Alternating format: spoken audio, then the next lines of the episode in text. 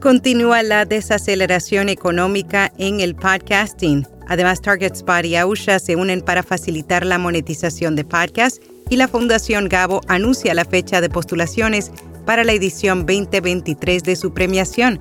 Yo soy Araceli Rivera. Bienvenido a Notipod Hoy. Notipod Hoy, un resumen diario de las tendencias del podcasting. El audio cristalino de nuestro podcast diario Notipod Hoy es traído a ti por Hindenburg. Oír es creer. Prueba la herramienta de reducción de ruido de Hindenburg gratis durante 90 días y recibe un 30% de descuento en una suscripción anual. Haz clic en las notas. Los principales anunciantes de podcast gastaron un tercio más durante el cuarto trimestre. Las preocupaciones sobre una desaceleración económica continúan en el nuevo año. Sin embargo, los datos del cuarto trimestre compartidos por Magellan AI arrojan algo de luz. Específicamente, la compañía reveló que en los últimos meses del 2022 los 10 principales anunciantes de podcast gastaron 93 millones, un tercio más de lo que invirtieron durante el tercer trimestre. Los podcasts de crimen real tuvieron la mayor carga de anuncios, con casi el 9% de los episodios destinados a comerciales le siguieron Sociedad y Cultura, Educación y Niños y Familia. Magellan AI dice que 10 de los 13 géneros principales aumentaron su carga de anuncios en comparación con el tercer trimestre. La plataforma de salud mental en línea BetterHelp fue el mayor anunciante con un gasto de 26 millones en publicidad de podcast.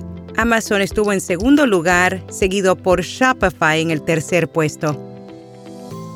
Target Spot y Ausha se unen para facilitar la monetización de podcast, el servicio de monetización se ha asociado con el pionero del audio digital Ausha para simplificar la forma en que se compra la publicidad de podcasts. Su objetivo es administrar los anuncios de los podcasters de principio a fin para que puedan maximizar sus ingresos. La Fundación Gabo anuncia la fecha de postulaciones para la edición 2023 de su premiación.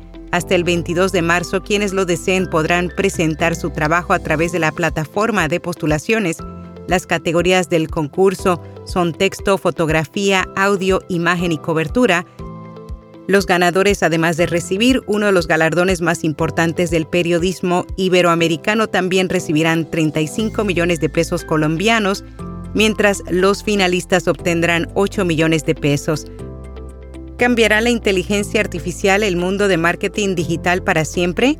Mateo Pitaluga, fundador de Marketing Genius, escribió un artículo para Forbes en el que afirma que la inteligencia artificial reducirá y simplificará la cantidad de trabajo que se hace en marketing.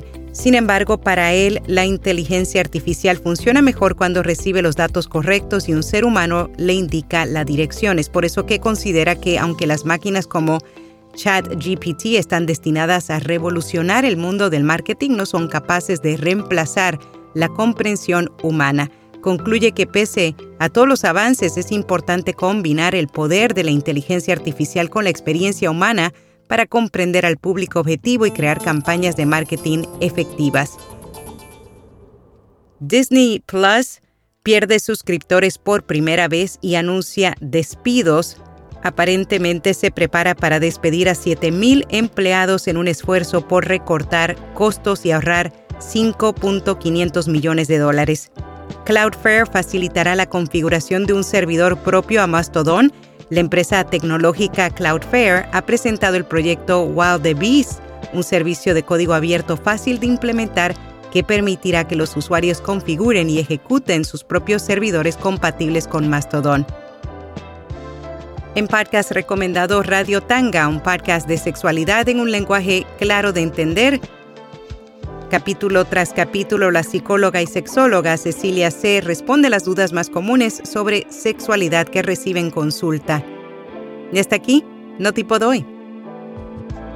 Anuncia tu evento, compañía productora o podcast en nuestra newsletter diaria o aquí en Notipo Doy. Simplemente envíanos un email a contacto arroba. Será hasta mañana.